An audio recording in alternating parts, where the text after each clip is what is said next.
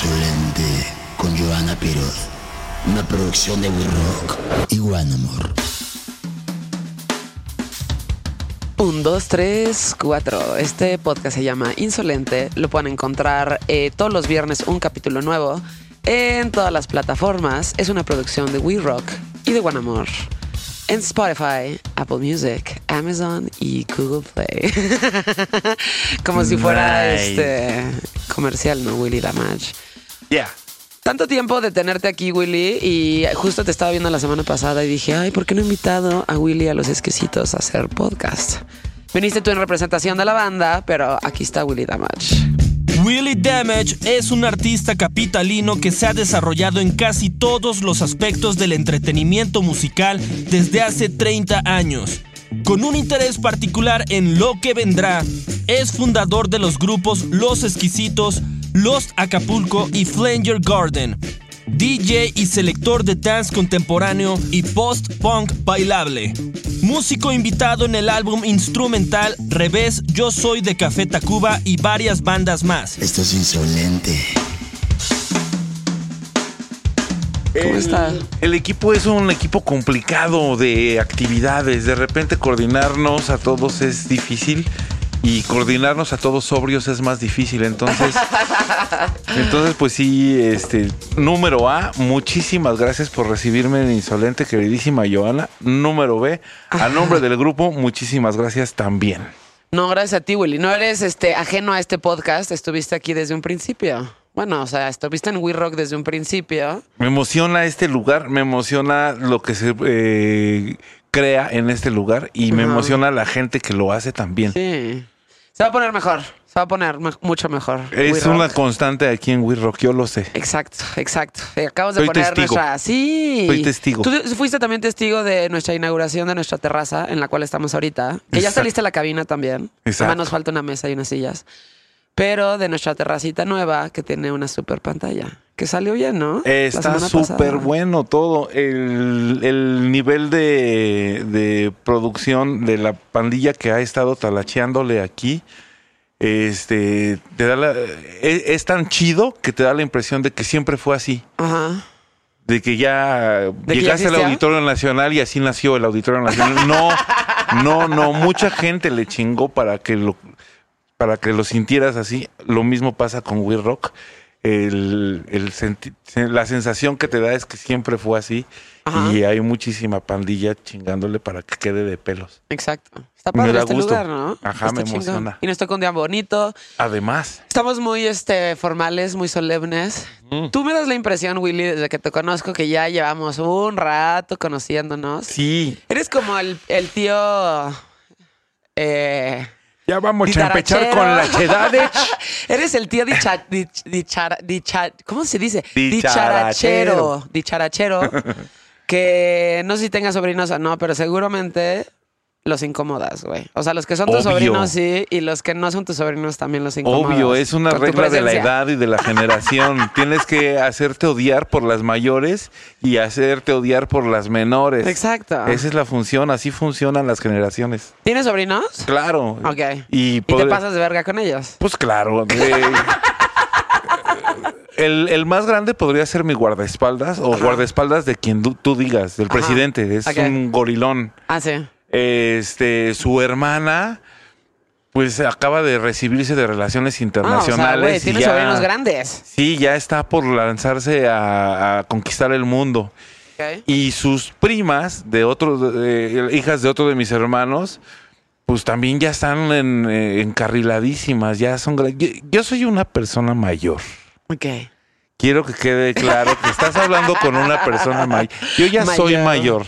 Ajá. Si el rock no me deja, es un veneno que nunca se me va a salir. Sí. eh, lo siento, pero con todo y todo, yo ya soy una persona mayor. Sí. Me No se tocó- te nota así, ¿eh? Me tocó de chico vivir eh, la música disco cuando sucedió.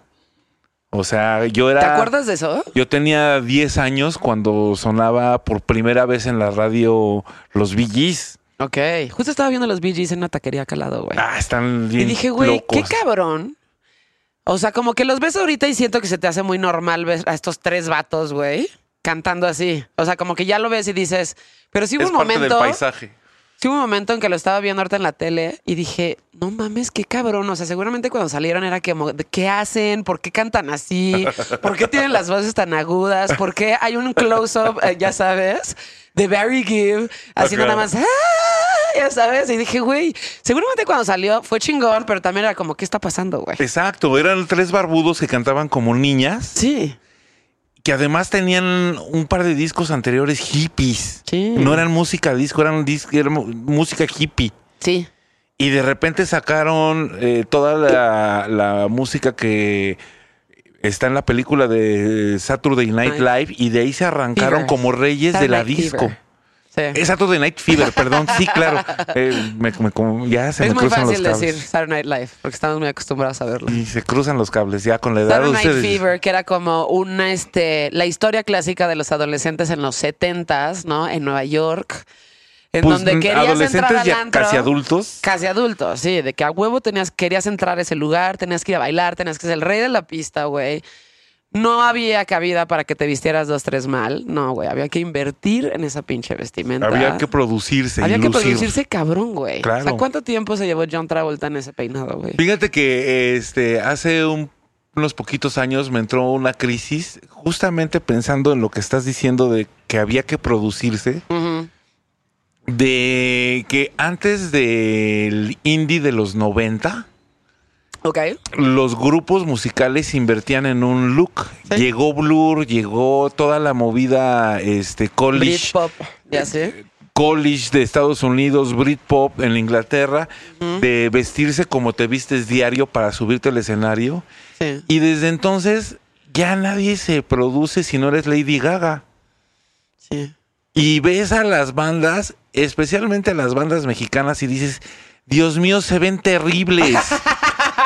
no solo no se producen, sino que se antiproducen. O sea, Sí, sí, sí, sí. en un domingo familiar te ves mejor que cuando te subes al escenario. Me da, me dio, me, me dio una crisis, una angustia ¿Eh? de qué horrible se ven los grupos ¿De hoy? de hoy, sí. No pues le, es que no todos son así. Hay no le sí gastan siguen cinco pesitos a, ponerse un saco diferente, a Sí.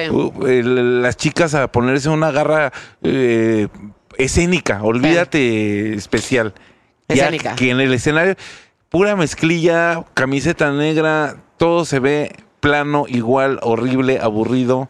En fin, Sí. Ya. Siento que uno de los perks para ser, o sea, bueno, más bien, uno de los perks de ser rockstar o de que ya te subas, te puedas subir a un escenario, es justo ese, el que te puedas vestir cabrón. O sea, y que te puedas poner lo que tú quieras. Ahora, tiene que estar respaldado con un poco de talento, siento. Pero aún así, uno de los beneficios de ser rockstar y de poder subirte a un escenario es poderte vestir como tú quieras.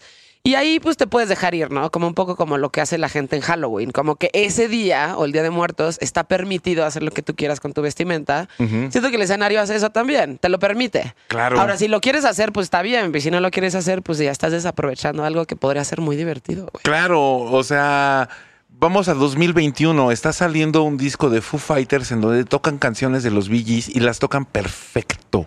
Pues es que los pinches Foo Fighters. ¿Y tocan sabes todo cómo perfecto. se van a ver cuando hueva. se suban al escenario? Pero ¿sabes cómo se van a ver cuando se suban al escenario?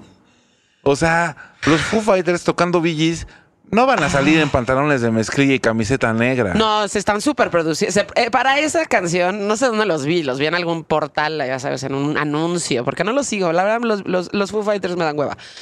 Sí, Pero, no, legal, este, legal. Estaba viendo como los vestuarios que traen justo para esa rola y dije, ay, cabrón. O sea, wow, güey. Se ven, este, se sus- ven como una banda de rock. se ven como una banda de rock. Imagínate, ¿no? Sí, exacto. Alguna vez alguien así también me dijo, me dijo, este, los vi en tocar, ya sabes, en sus principios de, de banda.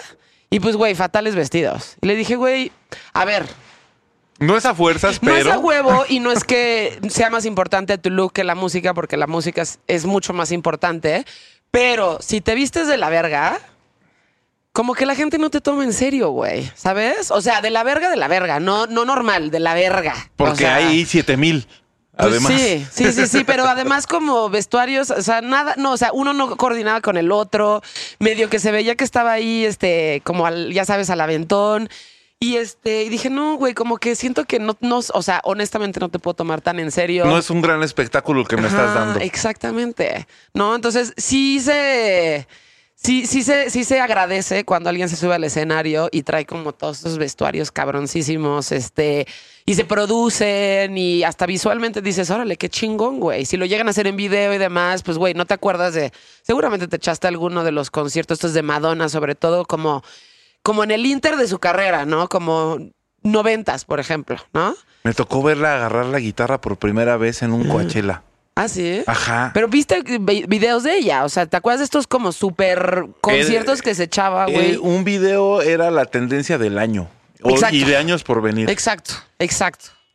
Y luego me, me recuerdo uno que sacó, puta, pues no sé, en los noventas, que se llama The Girly Show.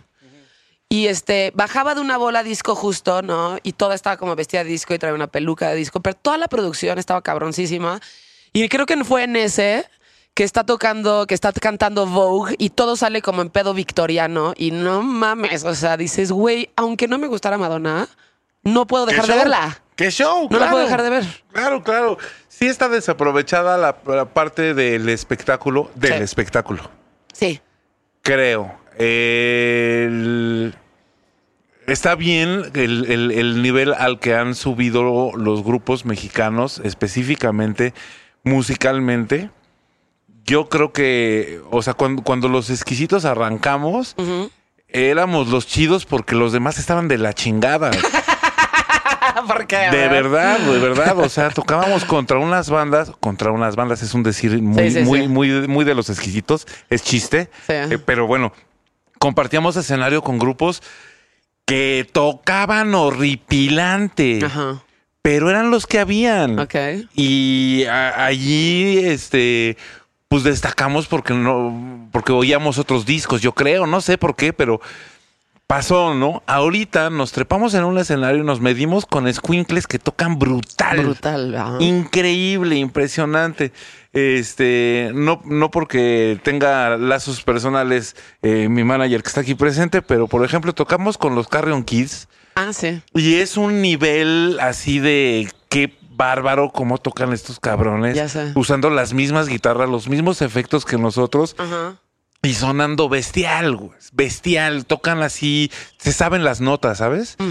Y nosotros seguimos siendo cromañones que pues que hemos, hemos destacado en el universo como lo- los cromañones que somos y pues no hay tantos. Entonces allí pues tenemos nuestra ventaja, pero en cuanto a habilidades técnicas, ha crecido la música nacional a pasos agigantados y de manera exponencial. ¿Sí? Tremendamente. Ahorita hay grupos que de verdad suenan a primer mundo, que están haciendo discos en sus eh, recámaras, Sí. en sus cuartos. Que dices, sí, sí. neta, morro, con tu iPod, estás con tu iPhone estás produciendo un disco Ajá. y un disco que suena así como los de las bandas que me gustan. Madres, susto, no, pues estamos en el hoyo, ¿no? ¿Y con qué nos defendemos? Pues a guitarrazos y a, Sí. a lo cromañón. Bueno, pues es que también, digo, pues, es que qué miedo sonar como pinche tía, ¿no? Pero es que, güey, justo los chamacos, güey, o sea, a ti y a mí, seguramente a ti mucho más, te tocó como toda esta época en donde sí, güey, tenías que como te- tener tus pinches instrumentos, este, cargar los amplificadores, tener un lugar en donde tienes que, tenías que, este, ensayar, conseguir ese lugar, porque no siempre era tan fácil, ¿no? Cada quien tenía que estar ahí como al pedo con sus instrumentos y sus cosas. Ustedes conectaban, ustedes hacían absolutamente todo, todo para ir a una tocada, güey, pues, o sea, casi, casi que si te ponías pedo saliendo del pinche, ya sabes, este, Rocotitlán, güey, tenías que tu guardar tus chingaderas antes de ponerte pedo porque pues te las iban a chingar o se te iban a olvidar por ahí. y Ustedes hacían todo. Ahora, pues sí, muchos chavitos este, en computadoras y con softwares y demás hacen muchísimas cosas que para nosotros eran inimaginables en ese momento. O sea, ahorita puedes hacer una carrera en la música de, vamos a ponerla barata, tres álbumes Ajá. con sencillos exitosos sin haber pisado un escenario jamás. Sí, sí. Y lo hemos visto mucho últimamente, ¿no? Está muy cabrón esa, esa, esa oportunidad y esa posibilidad. Eh, me emociona mucho porque también son tantos que lo están haciendo ahorita que ya se empiezan a conformar así nichos, ya se empiezan a conformar movidas, ya se empiezan a conformar estilos nuevos, este grupos de bandas que tocan en la misma línea y que pueden hacer un festival solitos Sí. sin, sin pedirle permiso al Auditorio Nacional, que lo dije Sí. hace rato por decir algo, ¿no? Y este ya como público puedes escoger qué te gusta más y quién te parece que lo hace mejor. Antes era lo que había. Antes ibas a ver a la secta core porque eran los únicos que tocaban ska hardcore. Ahorita vas a ver a Little Jesus y hay 60 Little Jesus atrás de ellos. Sí, pero tocan cabrón, ¿eh? Y todos con- tocan no. ¿cómo, se- cómo les fue? Todos justo antes de la cabrón. pandemia los vi en el Pepsi Center. Este. A ver, dije, güey, pues voy a ver qué pedo con esta banda, porque Ajá. pues mucha gente se ve que les encanta y. Pues voy a ver qué pedo, ¿no? O sea, qué pedo que está pasando con esta banda. Y ahorita ya es una banda de arrucos. Atascado, atascado. Suenan muy cabrón, ¿no? Y tienen muy buenas rolas, güey. Y ahorita ya son una banda de arrucos. Porque ya vienen una, ya vienen cuatro camadas atrás, ¿no? Ya vienen cuatro camadas que unos están sacando cosas del reggaetón y el trap, otras están sacando cosas del indie, otras están sacando cosas del garage y del este sonido crowd, eh, hipnótico, noise, psicodelia. Ajá. Muchos no tienen ni idea de dónde viene la música que están haciendo, pero la están haciendo perfectamente con, by the book. Sí. Eh, ahora hay, unas, hay una du- dualidad en esto y seguramente vas a poder elaborar en esto porque se te están tocando como tanto una parte como la otra, ¿no? Eh, digo, yo estaba muy chavita cuando empecé a salir y cuando empecé a ir a toquines, que me encantaban, ¿no? Pero sí me tocó ver esta, esta época en los noventas muy prolífica en la música mexicana Sí. sobre todo el rock, ¿no? En donde existían headliners cabrones, güey. O sea, ahorita yo no sé si uno de ellos podría ser headliner o en una de esas dices, puta, ya, güey, o sea, qué chingón está Café Tacuba, pero ¿dónde están los nuevos headliners? Entonces, haz de cuenta, cuando, en esa época, ¿no? Me acuerdo que una vez fui a un este lienzo charro a ver a Fobia, por ejemplo. Ajá, ajá. Que Fobia era como, güey, no mames, esta pinche bandota. O sea, decía, tenía sonidos que decías, no mames, qué cabrones, o sea, qué cabrones, ¿no? Estaba el, este, estaba todo lo que estaba de Café Tacuba, estaba Control Machete, güey. Este, había muchísimas, muchísimas bandas y había muchísima música de rock en español.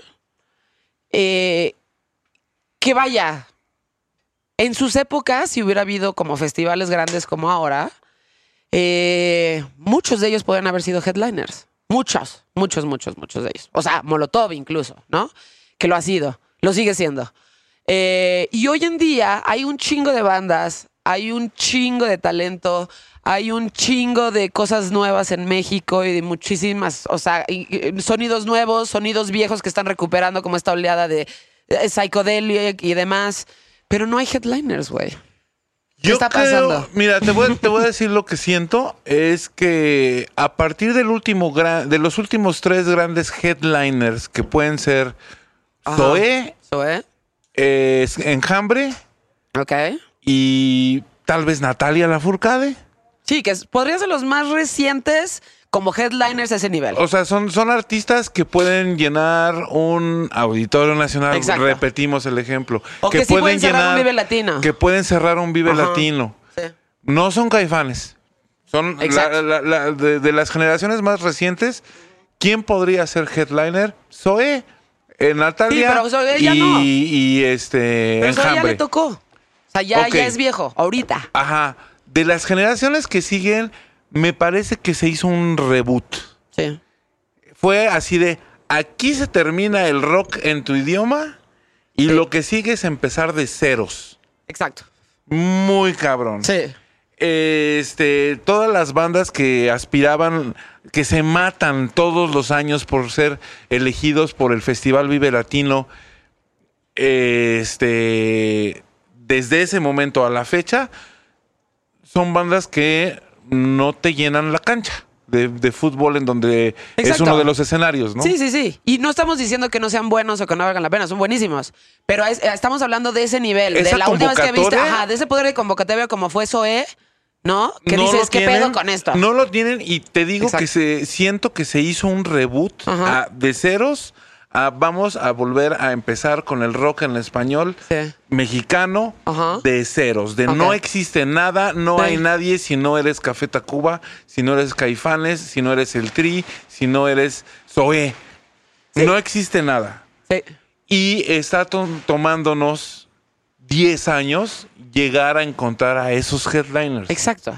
Se están construyendo esos headliners. Ok. Todavía no se definen, todavía no vemos quiénes son, quiénes van a ser, quiénes tienen la posibilidad, porque además no podemos hacernos güeyes de que el reggaetón se está robando al público del rock. No, no, eso no es cierto. El reggaetón, el trap, el hip hop, otros sonidos, el pop mismo se está se ha estado robando a las grandes masas. Sí, a lo que, se- a lo que en Y su momento son las fue el pop. siguientes generaciones, porque yo te digo que ahorita en un concierto de los exquisitos van a vernos los hijos y ya en algunos casos los nietos de los fans que nos iban a ver en las primeras tocadas. Ok. Eso es una cosa súper psicótica, insólita, Sí. que, que digo, a ver, morro, neta, a tu papá le ponía alguien más, un tío, un hermano Sí, mayor, sí, alguien, alguien, la música de los exquisitos. Sí. O sea, ni siquiera tu papá iba a vernos. Eso es así de, nos arrancan los pelos. Sí. Bueno, eh, volviendo al tema de que hay un, un reboot y de que estamos de camino a encontrar el- los próximos headliners, Sí. te voy a poner una, un paralelismo que yo tuve la pinche gran suerte de atestiguar. Ok. Hace unos ocho años, eh, este, en una noche de copas, una noche loca, acabé con un amigo en un bar de la Condesa que se llama Woco, que tiene... Es el de mezcal, el lle- chiquitito llevaba tres, llevaba tres meses haciendo martes de open mic. Ajá. Eh, un open mic es un tal cual un Sí, un escenario micrófono abierto. Un, un escenario en donde hay un micrófono quien quiera del público se puede subir a echar una canción a declamar un poema a hacer este un, un statement político lo que quieras eso es un open mic exacto. literalmente Sí. bueno este open mic nació para hacer comedia Ah. y empezó con algunos comediantes cuates de ese güey y de Leyen Nedvedovich, que son matrimonio y que estaban organizando en el Woco este open mic y que empezaron a hacerlo regular todos los martes. Y a la fecha sigue teniendo el Woco su martes de open mic de comediantes en el que te subes cinco minutos a hacer stand-up comedy y de donde yo vine a hacer a Carlos Vallarta, a Alex Fernández, a Richie O'Farrill, a todos los nombres mamones del stand-up comedy de ahorita. Ok. Menos eh, Sofía el Niño de Rivera, que ya, ya había arrancado por otra puerta. Menos este el, eh, el Héctor Suárez Gómez, que ya había arrancado por otra puerta. Y eh, este Escamilla, que ya había arrancado por otra puerta. Aquí en el Huoco es donde nacieron estos comediantes. Yo lo atestigué. Carlos Vallarta se tapaba toda la cara con el pelo. No tenía dicción. No se le entendían los chistes. Hablaba mal, para adentro, chueco, entre dientes. Un pedo entender qué chingados estaba diciendo. Siendo actor de doblaje. Órale. Ahorita Carlos Vallarta es de los comediantes que tienen uno de los este fees, una de las facturas más altas de la escena. Sí. Sí, sí, sí. Si no es que es el comediante con más este éxito. Pues es uno junto con sí. Escamilla, junto con Sofía Sí, Niño y con una pandilla que nacieron ahí en el Huoco. Órale. Ahora, déjame hago dos pasitos para atrás para que veas el panorama y cuando, cuando estoy diciendo esto, piensen todo el tiempo en bandas de rock que se les vengan a la mente.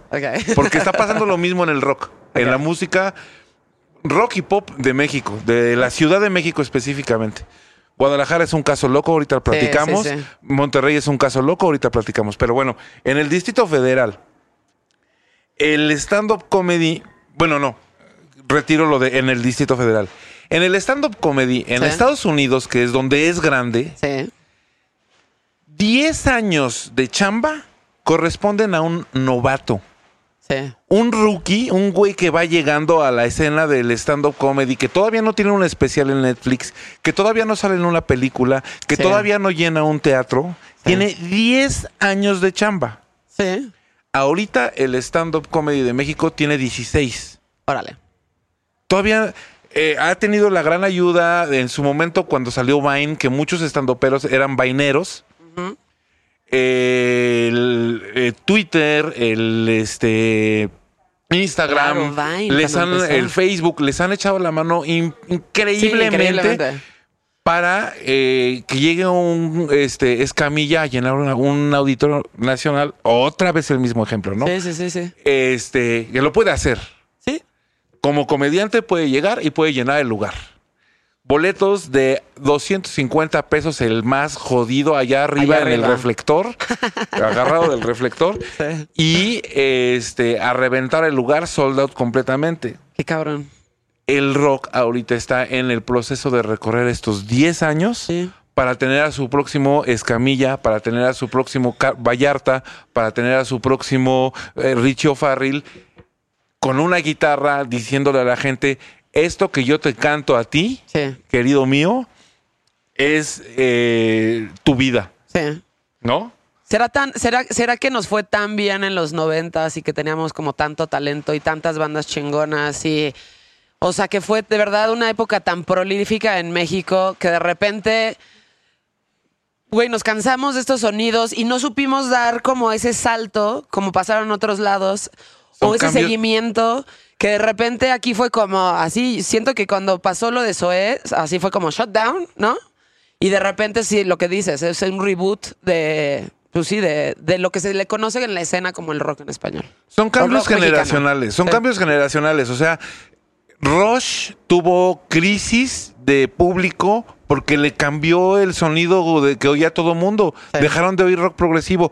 Yes, Led Zeppelin, este, Bob Dylan también. Bob Dylan. Dime cualquier banda de estadio que no haya recontramentado madres porque salieron los Sex Pistols. Sí. Hijos de la chingada, ¿cómo que ahora esos pinches vampones, villanos, son los que van a llenar un concierto? Tan tra- traían otra actitud, otro pensamiento, otra misión diferente, vestuario. otro vestuario, una misión diferente, Sí. tan diferente que cuando hicieron su gira por Estados Unidos, al final de la, de la gira se acabó la banda. Sí. Y normalmente duraban un, un álbum, ¿no? Un disco. A partir de ellos se volvió la norma. porque quiero envejecer como rockero? Yo no quiero ser Emerson Lake and Palmer. Yo no quiero ser este el nombre que tú me digas del, eh, de, de rock de estadio. Sí. Yo quiero este, mentarle la madre al sistema y que la gente lo entienda y, e irme a mi casa después a morirme drogado. Ajá. ¿No? Pues sí. Cambió la jugada, cambió, Cambió. el sistema y ahorita cambió la jugada en el rock 90s 2000s Ujú. para que los 2010 al 2021 sea una fórmula diferente. O sea, ahorita dime ¿qué te parece la melodía del helicóptero? Sí, esto es porque decidimos hacerlo en la terraza para poder fumar y tomar a gusto. ¿no? Somos chicos de acción. No, este, no, pero di- dime ahorita si, si este te sientes a gusto siguiendo en su cuenta de Instagram a el cantante de Neón. Papareo, paparue. No mames, ¿por qué haría ¿Por eso, güey? Sí, sí, sí, sí, Tengo sí. que seguir a la Kardashian antes, güey. bueno, yo no sigo creo que ni a uno ni No al otro. importa, pero no sí. importa, pero ese es el Sí, punto, ¿no? O sea, el, el espacio en donde sucede el entretenimiento se ha modificado. Sí. Y hay cosas que pueden adaptarse e incluirse. El disco nuevo de Duran Duran está que te cagas. Que te cagas. La el sencillo nuevo, dije, estoy oyendo Girls on Film otra vez, 1986. Ajá. Madres, eh, soy un hombre nuevo, ¿no? Valió madres, lo lograron, lo hicieron increíble. La nueva rola 2021 de Duran Duran está brutal. no me imagino siguiendo la cuenta de Instagram de Simon Le Bon, el cantante, Sí, güey. no. Dices, no, ese señor no, güey. Ese Ah, señor pues, no. O sea, en Instagram sigo, güey, prefiero seguir a la entretenimiento, NASA. entretenimiento. tal Prefiero, prefiero seguir a Elon Musk y sus descubrimientos de Sí, sí, SpaceX. sí, sí, sí. ¿no? Sí, sí, sí, claro. Entonces cambiaron las arenas en donde Sí, funciona la totalmente, música. Totalmente. Y hay este pues nuevos personajes a los que hay que acoplarse. Está chido. Ajá. Yo, yo me emociono. Mucha banda de mi edad dice, ay, no Qué mames. hueva. Eso qué hueva, pinches niños, no entienden nada. Eso no es rock. Ay, bueno, ¿No? pero es que seguramente en tu, en tu, en tu entorno de ver muchas de estas personas, ¿no? Este, que digo, no lo digo de esa forma como despectiva, pero sí, Sí, puta, no, haber- sí, hay de haber miles que dicen eso, justo eso, ¿no? Hay que ser ¿qué despectivos, chingados es hay que ser despectivos. Que estos, estos niños no entienden nada. Güey, o sea, me güey, tengo yo que no quiero ser esa persona, porque Yo me si no tengo me voy que a llevar con ese tío, personas- ya sabes. Yo me tengo que llevar con personas más grandes que yo Claro. porque son más sabios Sí. o más chicos que yo porque son más interesantes. Toda la gente de mi edad es un son imbéciles, no los trago, güey.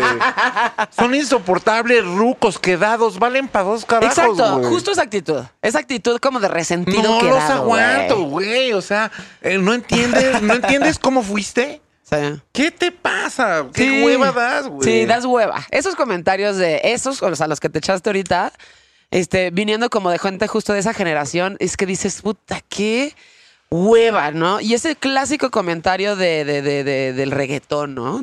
Asumir que todo el reggaetón es malo es tan pendejo como creer que todo el rock es bueno, güey. Güey, mi canción de amor es Me rehuso de Dan- Danny Ocean, güey. Reggaetón a tope, güey. Sí, sí, sí, exacto. Me rehúso. Y todo está bien. Entonces, a lo mejor tú en tus gustos aprendiste a modificar algo justo para que no te convirtieras en ese ruco de hueva, güey. ¿Sabes? Pues a lo mejor es una cosa de curiosidad, un factor de curiosidad. Que Me- debe de ser importante en un artista. Me, Me da morbo, me da interés, me emociona saber qué están haciendo, qué es lo que sigue, qué va a pasar, qué viene. En la medida de lo posible lo Claro. comparto, lo trato de implantar un poco en mi grupo. Por supuesto. En los exquisitos, eh, pasarles así esa, esa vitalidad y esa emoción de, no manches, oye, este pinche riff de guitarra, ya sé que lo has escuchado 25 años, pero ahora Pero lo están tocando, así. ahora lo están tocando unos morros de 22. Claro, claro.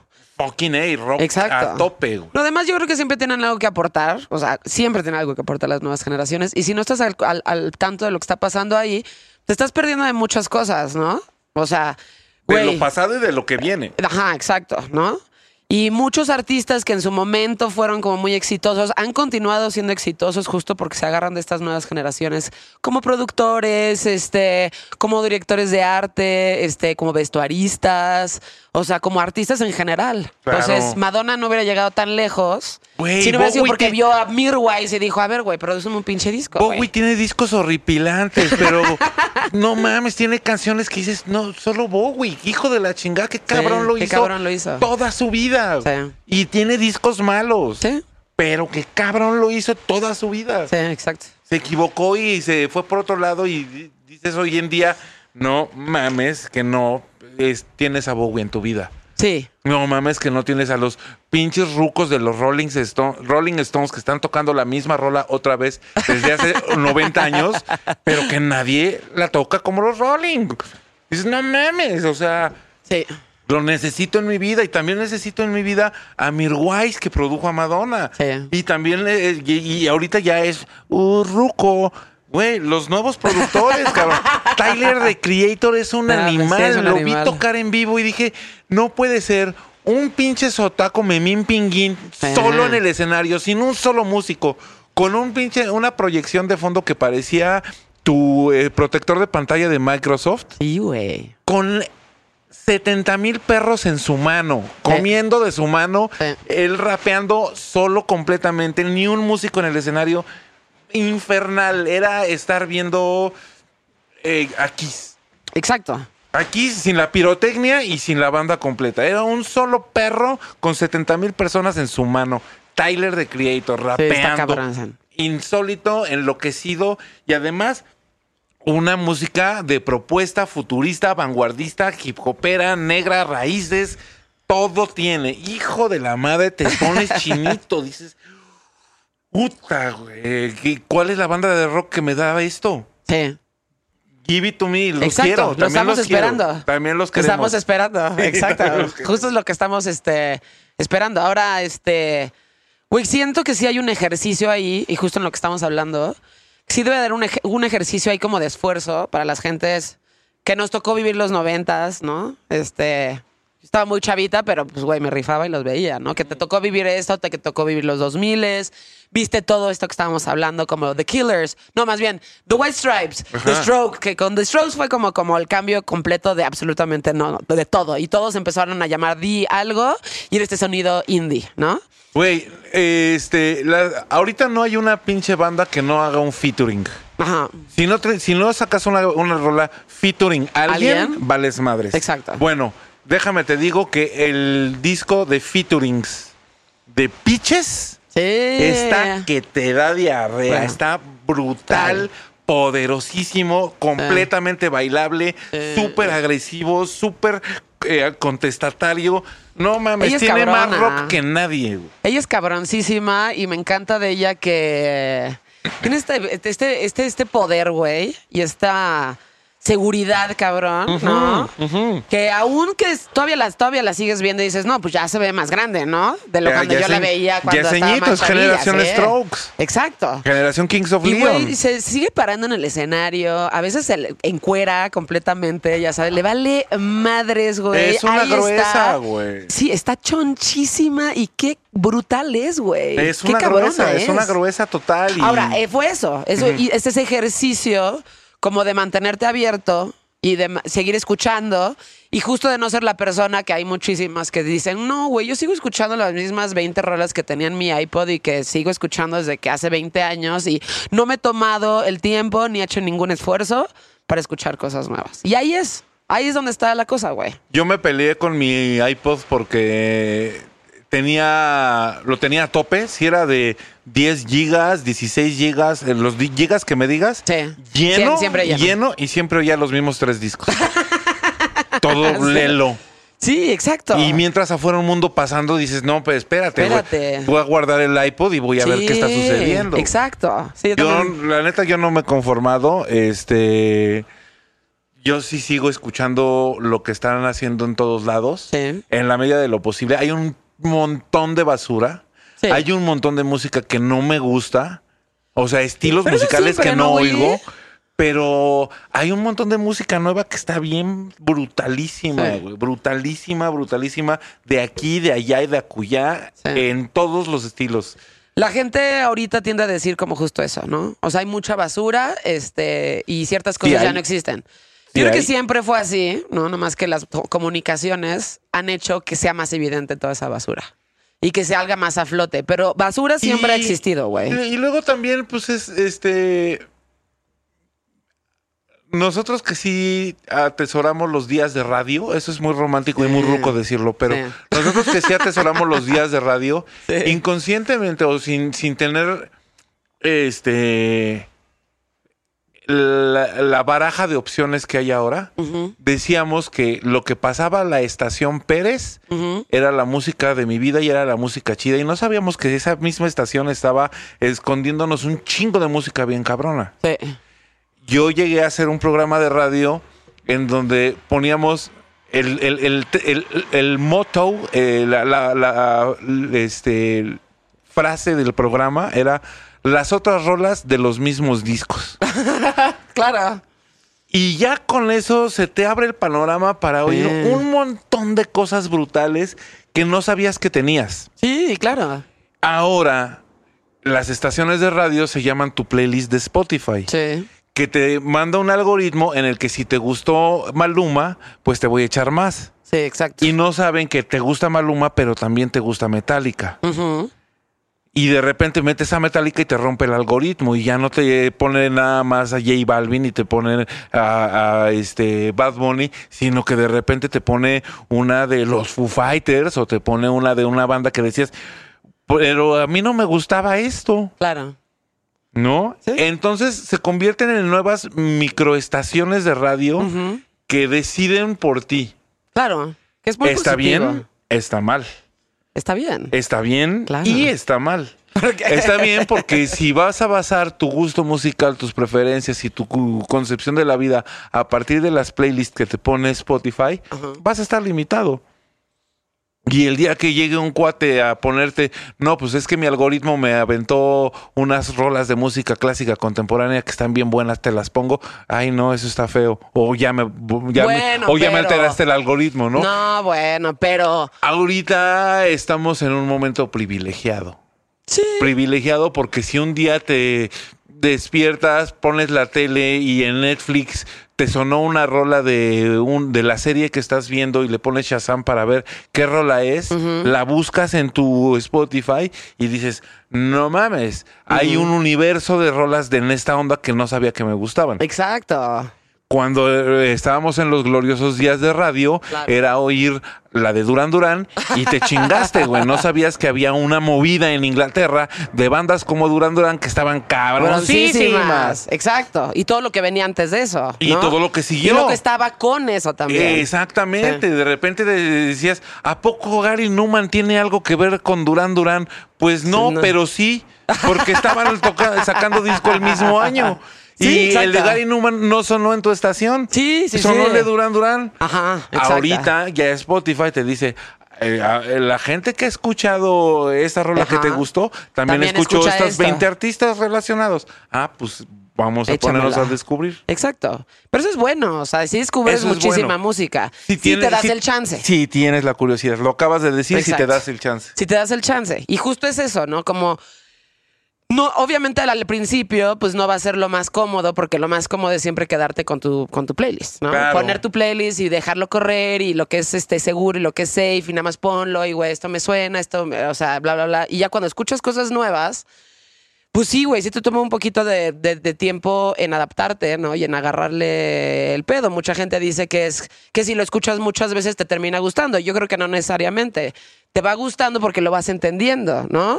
Y porque lo vas, este, pues vas ejerciendo ese, eh, ejerciendo, es- ejercitando ese, ese como músculo del oído donde dices, ah, ok, ya puedo escuchar un poquito de esto y ya me empieza a gustar o ya le empiezo a entender un poquito mejor. Entonces vas y te vas abriendo y te vas abriendo poco a poco, pero justo no te puedes convertir en el tío incómodo que dice, ay no, yo ya me nada más me quiero quedar con esto y esto es lo que quiero escuchar y esto ya no es rock y los pinches chavos de ahora ya no entienden ni madres. Exacto. No, No. sab- no saben lo que es rock. ¿Tú qué Exacto. vas a saber de rock, muchacho pendejo? Exacto, tú qué vas a saber de rock, muchacho pendejo. Entonces ya ahí sí ya te convertiste en un ruco. Yo Exacto. siento que ahí es cuando sí ya eres un pinche ruco, ¿no? Exacto. No, independientemente de tu edad o lo que sea, si ya no estás abierto a conocer cosas nuevas, a divertirte, güey, ¿no? Este, a pasártela bien y, y ver qué pedo con lo que está pasando ahorita, pues entonces ya eres un ruco, güey. Ahí sí ya eres un ruco. Claro, se vale, se vale descubrir. No está prohibido. El conocimiento empírico está muy bien bonito, de veras. De veras. Lo recomiendo. Sí. Ahora cuéntame un poco porque digo, güey, en el, todo el tiempo que llevas haciendo esto, sobre todo en el, en- el momento histórico mu- musical en el que pe- empezaste y en el que se gestaron los exquisitos, güey, pues te debe haber tocado ver un chingo de cosas, ¿no? O sea, tocaste con muchísimas bandas, este, conociste, güey, conoces a toda la escena de músicos en México, yo creo, ¿no? A todos, A güey. muchos, sí. A muchísimos. A un buen guato. Y, y de otros sé de ellos. Pero te tocó vivirlo casi, casi que completo a ti. Me tocó estar. Sí. Me tocó estar y eso es un, una... Puedo hablar el- sin arrogancia. Eso fue un privilegio. La verdad, tengo un... No, no yo solito. O sea, no, claro. Nada más que hay gente que le dio hueva y se puso a tener hijos, ¿no? Sí. Pero este... Sí, exacto. Sí, sí, sí. Este.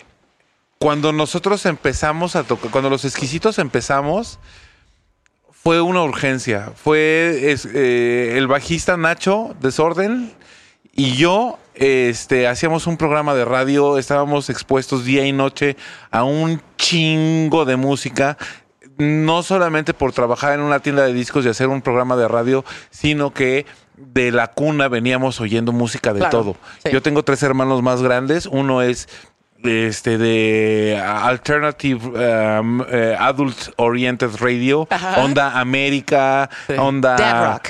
eh, este a- a- Abuelo Rock. bueno, sí, sí, sí.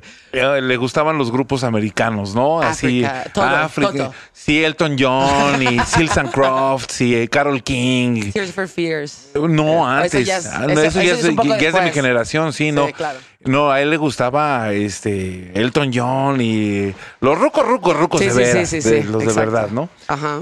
El que sigue, este, clavado en el progre. Ok. Oía Emerson and Palmer, Pink Floyd, Yes, este, Rush, bandas de, bueno, ni siquiera bandas, músicos de electrónica del futuro de esa época como Sí. Jean-Michel Jarre, Sí. Kraftwerk. UFO, grupos así, este, locochones. Muy, muy, muy para el, para la Pacheca, ¿no? Y el más eh, chico de ellos tres, que los tres son más grandes que yo, el más chico de ellos tres, él estaba con lo que estuviera de moda. Si estaba de moda el country, traía en el, en el radio el cobarde del condado. Con Kenny, Kenny Rogers. Ajá. Si estaba de moda la música disco, era Donna Summer, Gloria Gaynor, los Bee Gees, toda esa manga. Si estaba de moda, a él lo que le interesaba era el ligue.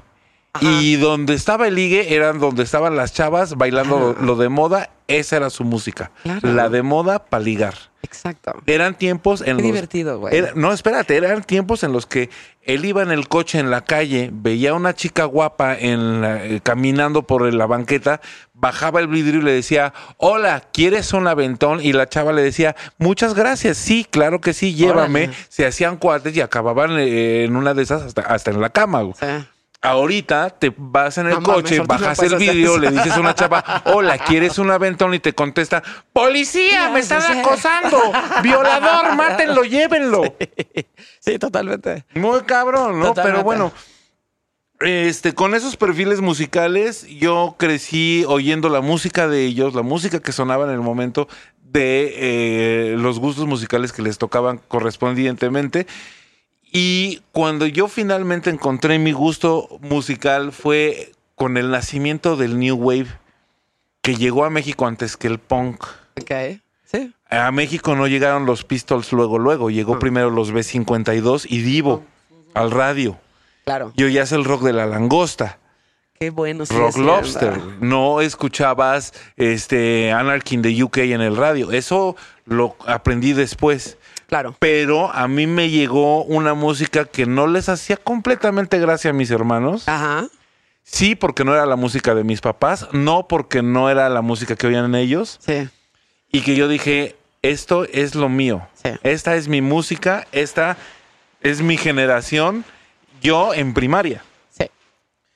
Y desde el New Wave me pasé al Tecnopop, como ahora le dicen al Synth Pop. Ok. Y del Tecnopop eh, empecé a descubrir cuando llegué a la prepa el metal. A huevo.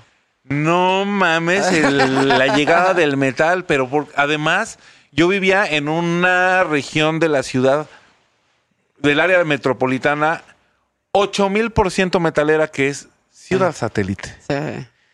Todos mis amigos de la, del salón en la prepa Ajá. o tenían discos de metal o tenían una, banda. de metal. A huevo. Y allí fue una explosión en mi cabeza porque yo además ya venía con mi punk y mi new wave y oía Billy Idol, tampoco era el más radical, no creas. No, pero güey. Pero no ya mames, Billy pelos, Idol, para- pelos parados, el look de Mad Max, todo ese pedo, decías, no mames, qué chingón. yo soy punk, ¿no? Mi pedo es punk.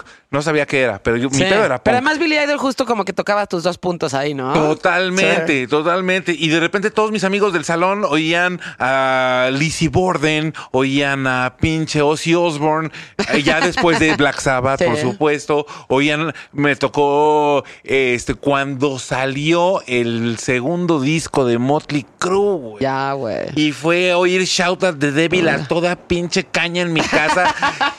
enloquecido de no mames que existe esto en la vida. En la vida, güey. Me tocó cuando salió el eh, primer disco de, de Guns N' Roses. Sí, no mames. Un amigo fue al gabacho, regresó con el disco y esto es lo que está oyendo todo mundo ahorita. Sí, güey. Y lo oí y dije, "¡Ah!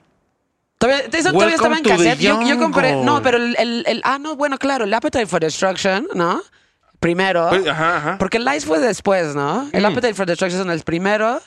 Y después, como un poquito, le bajaron un poquito con el Lies. Y luego se dejaron ir con Use Your Illusion 1 y 2. Ajá, pero además, como yo también traía arrastrando mi mochila punk, le enseñaba a mis cuates metaleros roba- rolas de Bauhaus y de Exploited y decían, O ok, sea, avanzaste mucho antes de llegar a esa parte del ajá. metal rock glam, Mis ¿no? cuates me decían, oye, está padre tu rola, pero ya cagaste la madre. Ponlo, pon, pon la, pon la pinche Ride the Lightning, A ¿no? huevo.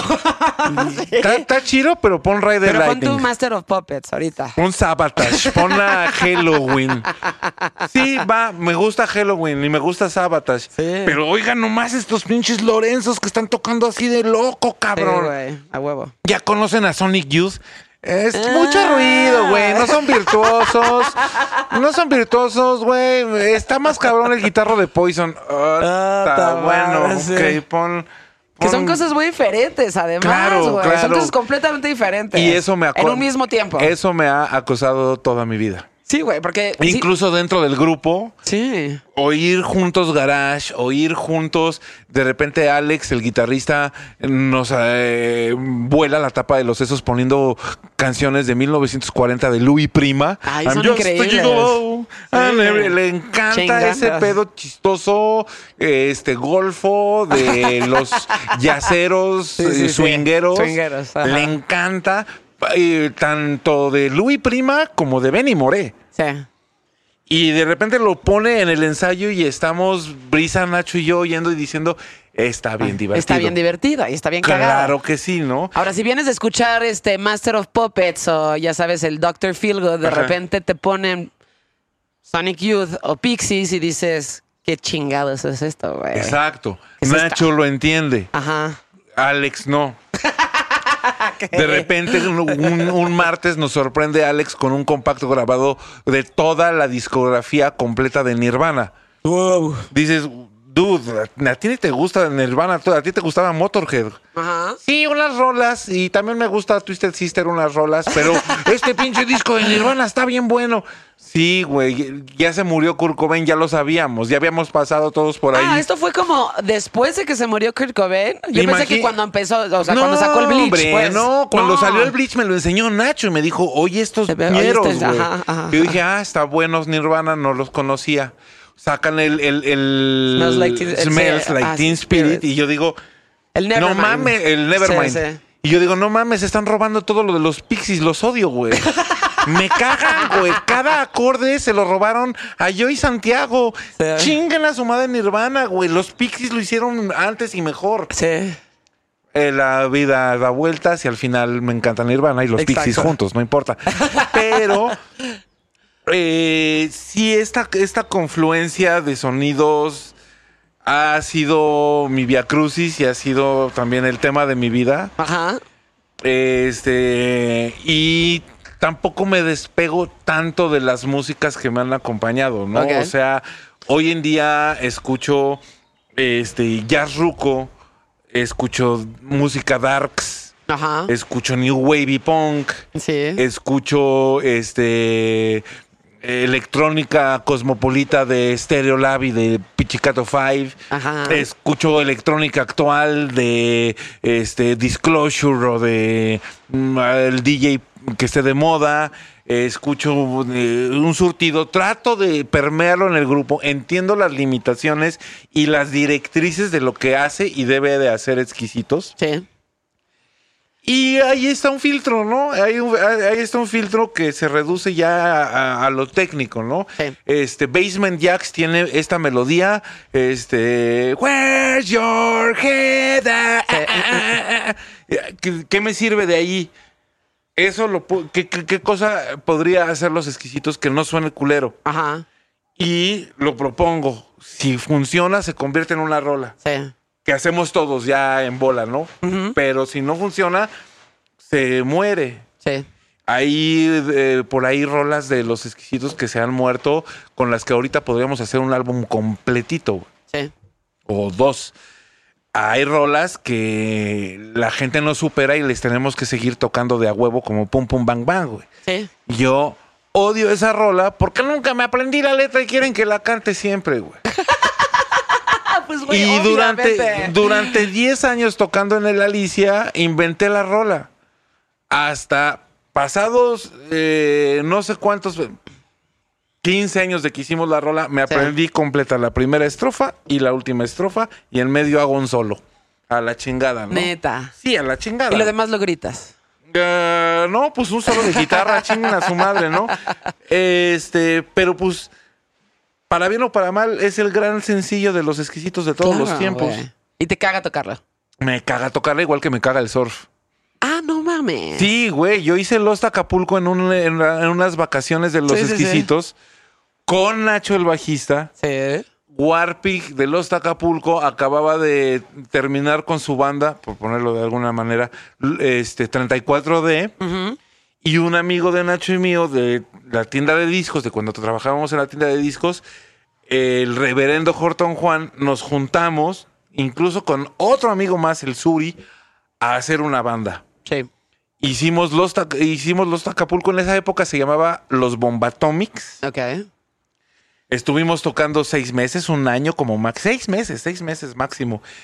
Este, tuvimos una mala tocada en la que Nacho y yo nos subimos drogados y los demás no entendían lo que estábamos tocando nosotros y nosotros no entendíamos lo que estaban tocando ellos. Nos bajamos de tocar, deshicimos la banda y nos volvimos a juntar los mismos sin Suri Sí. y nació Los Acapulco. Ya. Para entonces yo llevaba dos años oyendo surf. Poníamos, eh, teníamos un programa de radio en el que poníamos un chingo de surf, Sí. en Rock 101. Sí, sí, sí, sí, sí. Un chingo de surf. Y después tocar surf. Y el siguiente, el segundo álbum de Los Exquisitos, yo decía, neta, quiero seguir tocando surf. Una rola está bien divertida. Sí, sí, sí. Tres rolas dices, ah, órale, esta banda toca bien. Pero sí- un disco dices, ya, canten algo, ya, no sí, mames. Ya. Ya, ya. sí, porque no sí puede llegar a sonar muy monótono. Muy, muy, muy, Yo muy, no aguanto el surf. Exacto. Me cagan los huevos. no me arrepiento de lo que hice, Claro que no. pero no lo quiero seguir haciendo. Claro. No voy a hacer una rola de surf nueva. Y de ahí Ever. surgió el descontrol de los exquisitos. Los exquisitos, como era una banda más polifacética, este, me salí de los Tacapulco y me quedé dentro de exquisitos, continuando en un camino con más tatajos, ¿no? Entonces de repente tenemos una pinche rola bien stoner, tenemos una rola que es puro ruidero, noise, y tenemos una rola que es pura fiesta boba, desmadre, Louis Prima, just a gigolo. y allí hay más, más variedad para mi tranquilidad emocional. Claro. Entonces, pues es en donde he seguido a- al momento 27 años. Sí, no mames, es muchísimo tiempo. O sea, yo creo que estamos acostumbrados como a decir, güey, esta banda lleva, ya sabes, ¿cómo le han hecho para estar aquí tanto tiempo? Los exquisitos llevan 27 años. güey. 27. Y te voy a, re- eh, a ti y a todas las este, orejas que están sintonizando, a revelar el truco y la magia. Este. Esto es lo más cursi que vas a oír en mucho tiempo, güey. A ver, pruébame. Es la amistad. ¿Qué? Somos como un pinche grupo de viejitos que se junta a jugar dominó, Sí, sí, sí. pero como no tenemos las fichas, tenemos guitarras, hacemos ruido. Ok. Entonces nos juntamos a hacer ruido. Sí. Y, Y se divierten haciendo ese ruido. y claro, Claro. porque te diviertes jugando dominó poniéndote Exacto. pedo con tus cuotas en exacto, el sótano. exacto. Eso es los exquisitos. Es un grupo que se junta a hacer rolas y echar desmadre y a disfrutar cómo nos buleamos entre todos y a otra vez ponerme los pinches tapones de oídos porque tu distorsionador está pasando. Ya bájale al ampli, cabrón. O sea, ¿No? sí, sí, sí. Y funciona, nos lo hemos, lo hemos disfrutado y lo entendimos muy pronto en la carrera del grupo, Ajá. que lo que nos unía era juntarnos a pasárnosla bien. Pues es que ahí está todo, güey. Lo que sigue Sí. hacerlo en público y que la gente se la pase bien es nuestra mejor intención. Claro. No es una garantía. Sí, No es una garantía y Sí, nunca sí. ha sido en 27 años. sí, Nos ha salido bien. sí. La gente que nos, que nos sigue, pues eh, la que nos sigue de hace tiempo lo ha entendido.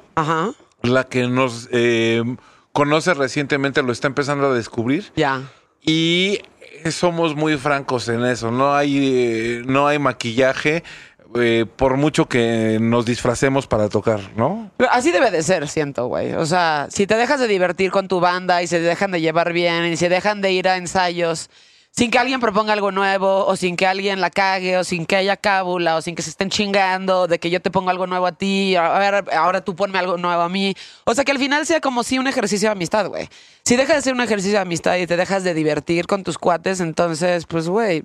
O sea, Haz otra cosa. haz- ah, no, pues haz otra cosa o haz otra banda o, o más bien no seas músico porque Ajá. este ahí es cuando valen más las cosas, güey. ¿no? Claro, claro, te digo, desde, de- desde muy temprana en la carrera de, las, de, los, de la banda, pues lo, lo entendimos, entendimos que lo que nos gustaba realmente del rock era usar el rock para pasárnosla bien. Que cómo es como debe ser. Y algo que nos enseñó a, lo- a- a- a toda la banda, el guitarrista, el Alex, Ajá. era esa... mm, Nos hizo darnos cuenta que somos bien bullies ¿Ah, sí? bien jodones. y una de las herramientas más poderosas que tenemos para molestar a la gente son nuestros instrumentos y nuestras rolas, güey. O sea que no nada más jodes a tus sobrinos, güey. Jodes a la banda en general. Con rolas, Con güey. rolas. Y además creen que es rock.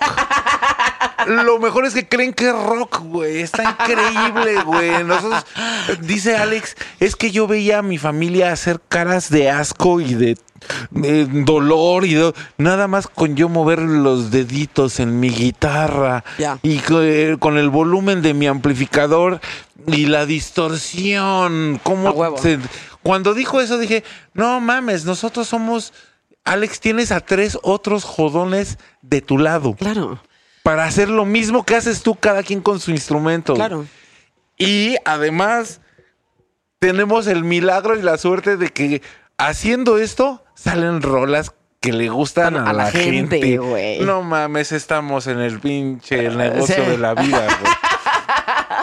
Ahora, güey, ahora me hace mucho más sentido lo que dices, por ejemplo, de la comedia, que a ti te encanta, güey. Te encanta el stand-up comedy. Sí, sí, sí. Ahora, sí, sí, sí. O sea, yo creo que uno de los propósitos, creo, esto es mi, mi forma de pensar. Yo creo que uno de los propósitos del stand-up comedy es decir lo que todo el mundo está pensando, ¿no? Pero no se pero, atreven. una- pero no se atreven, por un lado, pero que además incomode a la gente en general. O sea, no te van a incomodar todos los chistes porque no te vas a sentir identificados con todos. Va a haber alguno que sí te va a incomodar, ojalá, pero en general, si eres bueno, estás diciendo cosas que están incomodando a la gente. Dicho así, somos unos comediantes también, claro, Exacto. claro, Sí. claro. Sí, sí, sí. Hay, hay una rutina de nuestro público permanente que es a mitad del show empiezan a gritar chiste, chiste. Ah, y ya saben que Alex va a decir algún chiste súper incómodo, súper impropio, políticamente incorrectísimo. Correcto, exactamente. Una pinche majadería general. general. Ajá. Que le cale a todos, ¿no? Sí, exacto. Y este el público pues también ama ver cómo tanquea en términos comediantes, cómo tanquea su chiste, ¿no? Como Exacto. su chiste malo es malo, pese a Malo. lo que sea, Sí, y sí, sí. lo vamos a salvar con la siguiente Te rola. rola. Exacto.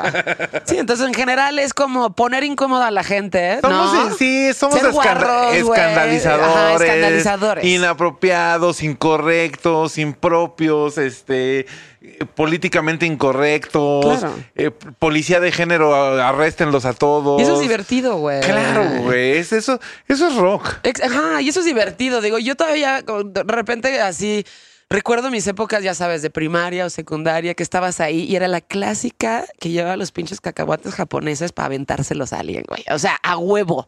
Era la que se sentaba hasta atrás para ver en el momento en el que se distraía a la maestra para darle un pinche cacahuatazo A al huevo. teto de hasta adelante, Le- güey. le- Sí, le atiné, sí, le cayó sí. adentro de la oreja, Ajá, a huevo. gol de sí, campo, sí, sí, güey. sí. O alguna mamada que le pudieras hacer a alguien, ya sabes, Sí, en donde te pues- divertías. O el clásico que estabas en la, en la clase y alguien la cagaba y todo el mundo hacía el...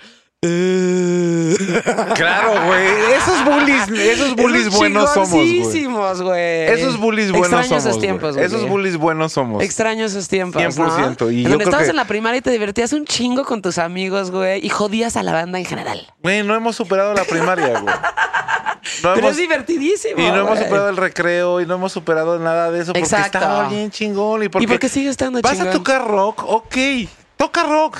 True, sí, sí. true. Sí. Diviértete como en el patio, en el recreo, güey. Sí, claro. Bulea, echa desmadre. eh, pásate de verga, güey. Sí, pásate de verga. Pásate de verga. Pásate de güey. Eh, somos jóvenes y culeros, güey. Eso me, eso me, me fascina. Güey, somos Me jóvenes y encanta. es nuestro moto. Somos jóvenes y culeros, güey. Eso me encanta. Hace rato que estaba viendo a los Bee Gees, por ejemplo, estoy recordando muchísimas cosas, güey. Hubo un momento en México en donde realmente podías ir a lugares, güey. Que había un chingo de lugares. ¿eh? Eran, no sé si era nuestra edad, güey, o qué era, pero, güey, podías salir y había un chingo de fiestas, güey. Y había un chingo de toquines. No estoy hablando de, de, de, de una banda que va a tocar en un lugar en específico, ¿no? O de festivales, como ahora hay un chingo. O bueno, cuando existían, pero en Preventa de un año para ver a Depeche Mode. Ajá, ajá. Preventa, ¿qué tal eso? Preventa de un año para ver. Yo dije, güey, ya sé que voy a ir, ya tengo mi boleto. Ahora tengo que esperar un puto año. No mames. Fue eterno ese año, güey. Este, pero que realmente podías ir a bailar, güey. Y sobre todo en esa época prolífica de música a en México. desmadrarte, a Podías, intoxicarte, ajá, a podías cagarla, ir güey. a bailar a lugares, güey. Ibas a, bailar. cagarla, güey. Ibas a cagarla, bailar. Claro. Y tocaban justo como todas estas cosas súper divertidas. Eh, cuando estaba este, de moda Delight y cuando bailabas esa rola, ¿no? O sea, güey, había pistas de baile en los lugares, Willy. Claro. ¿Qué pedo con eso, güey? Claro, Quiero güey. una pinche fiesta en donde no tengas que bailar en medio del antro, este, ya sabes, como todo el mundo solo, güey. Ahora todo el mundo baila solo y está bien, está chido. Pero había momentos en los noventas en donde hasta abrían pista, güey. Sí, no sé si hay algún equivalente que es muy probable en, en el reggaetón y el Pablito Mix y esas cosas, ¿no? Es probable, no sé. No, eh, pues ahora todo el mundo ve hacia el frente, ¿eh? Que son muy divertidos, ¿eh? La, la última vez que vi a Ucielito Mix, por ejemplo, fue en Trópico, antes de que valiera madres todo el mundo.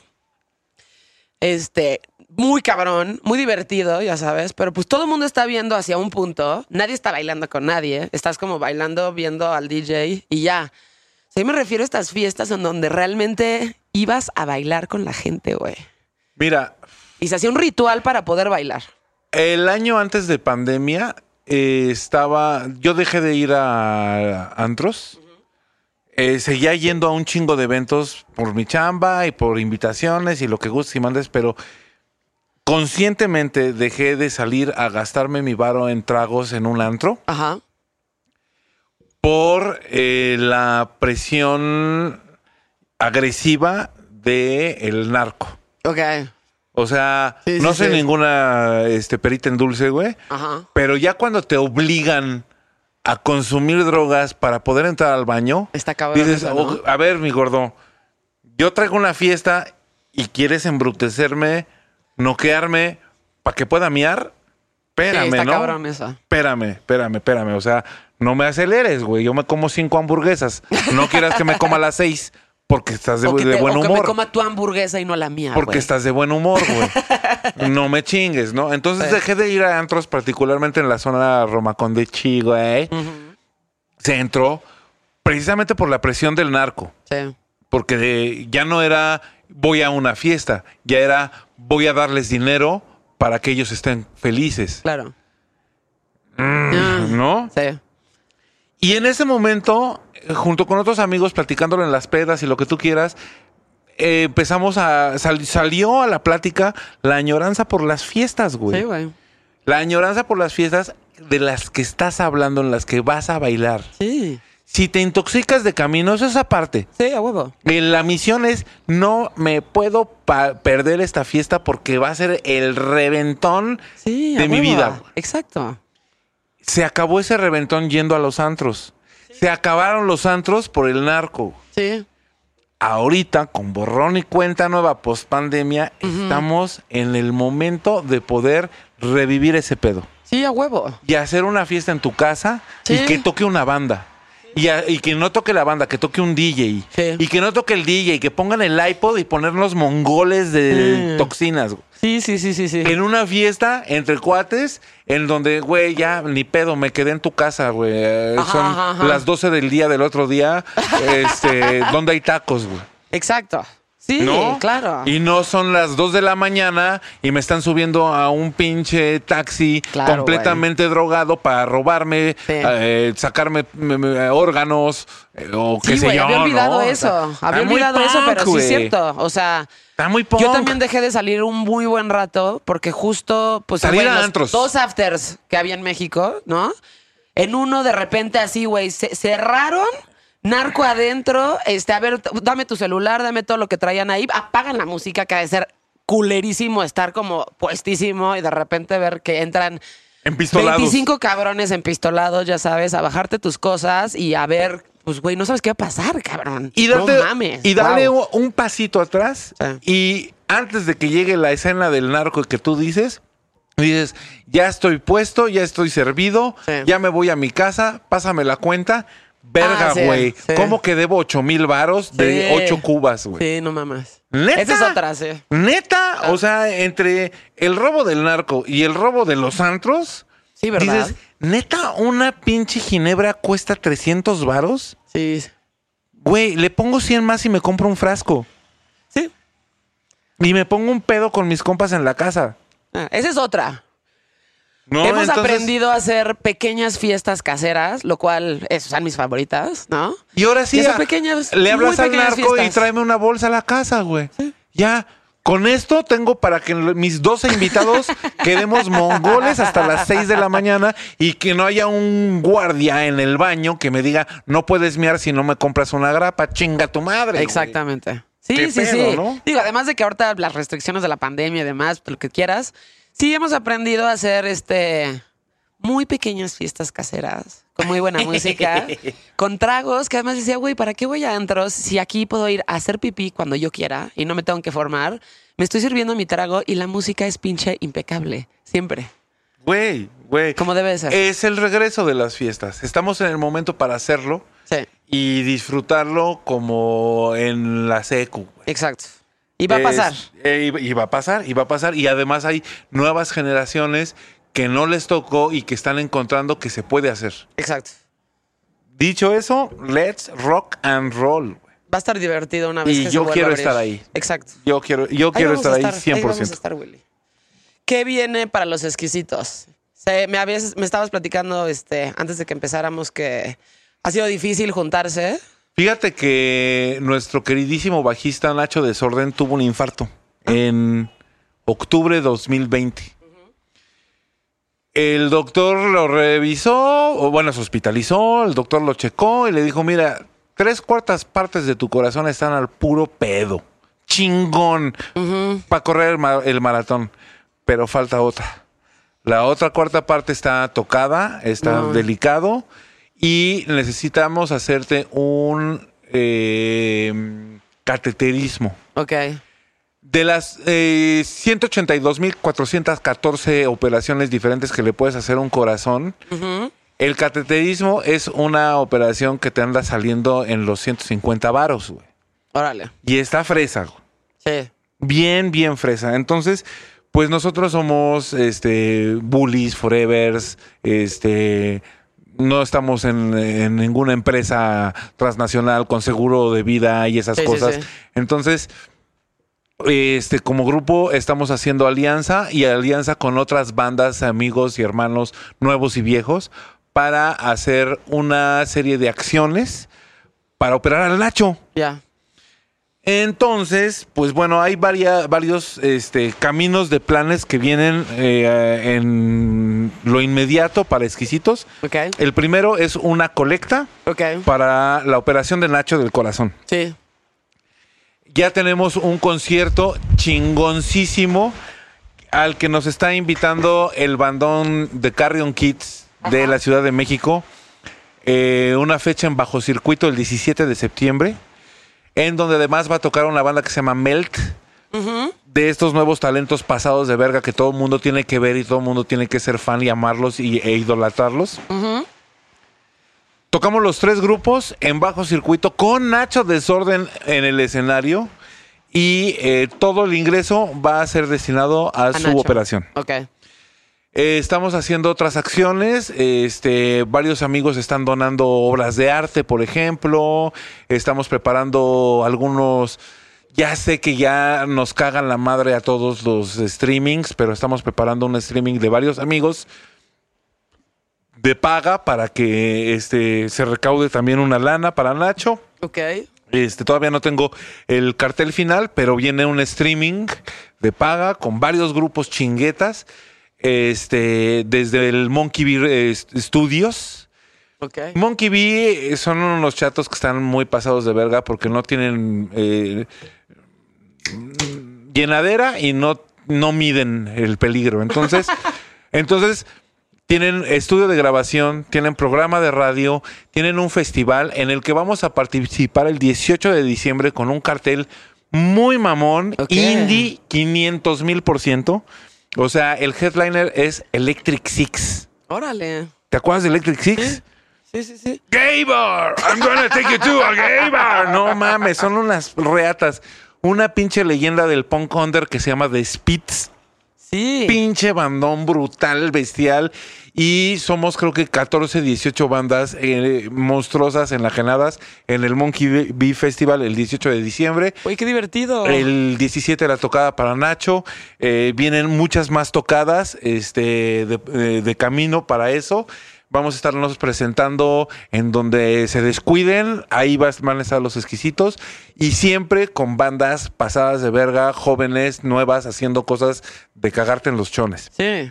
Por un lado. Por otro, tenemos no menos de 70 rolas guardadas, sé, listas para grabar, güey. No mames. Pero por Nacho estar viviendo en Oaxaca nos ha estado costando trabajo, especialmente con este año de encierro, Sí, no mames. juntarnos a cerrar ya qué va a traer el disco y grabarlo, ¿no? Eso nos toma O sea, menos de de un esas mes. 70 rolas, ¿cuántas? Güey, pues con un disco de 15 rolas ya 15 tienes para volverte loco. Una hora, porque son cortitas. Sí, son cortitas todas. Pero con una hora de, de música ya tienes para aprendértelas y cantártelas hasta el siguiente disco. Ok. Y es este eso está no decidido, está más que obligado, ¿no? Tenemos que sacar ya prontamente ese disco. Vamos a hacer colaboraciones con varias bandas. Claro. Este estamos planeando el, un, un- un cover, un cover este junto con Carrion Kids Órale. de una rola de Divo. Órale. que es la punta de lanza para hacer un tributo a Divo con un chingo de grupos, güey. Ay, qué chingón, güey. Entonces, nosotros vamos a arrancar con Comeback Johnny de Divo. Es, este, no es ningún featuring, es Ajá. exquisitos contra Carrion Kids, todos juntos en la misma banda tocando toda la rola, no es featuring de nada. Ok. Somos dos bandas Dos haciendo bandas. una rola Ajá. mm, este, avalancha de ruido. Y este.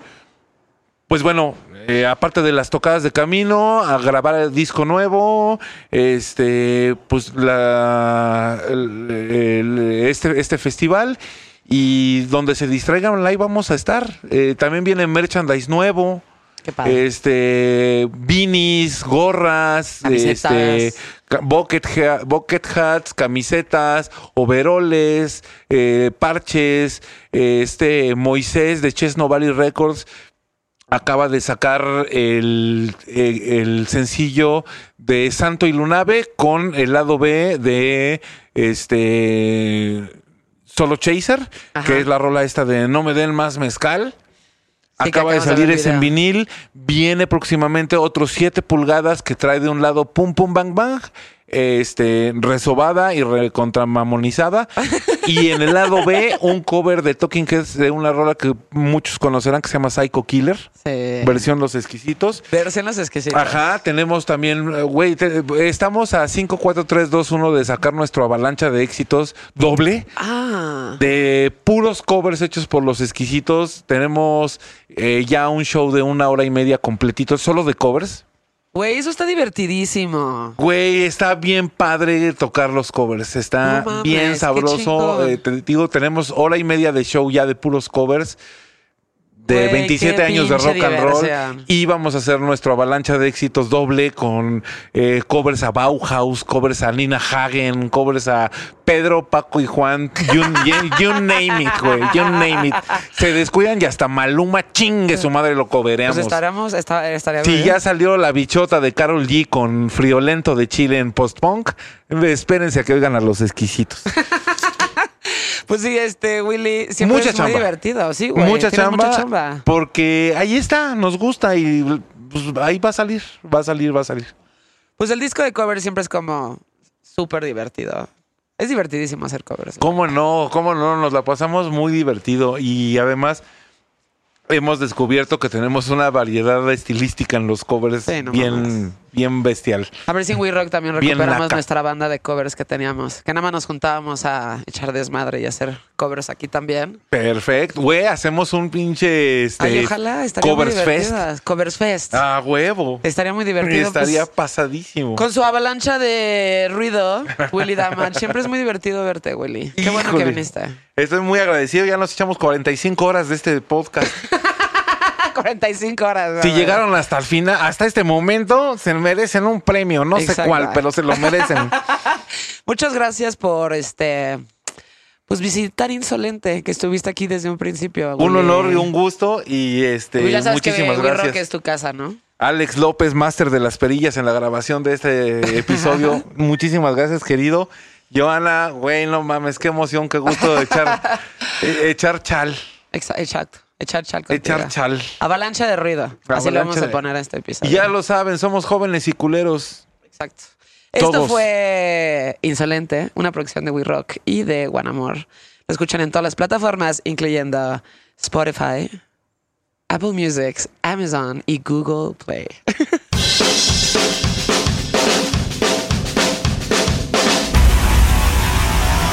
Insolente con Joana Piroz. Una producción de We Rock y One Amor.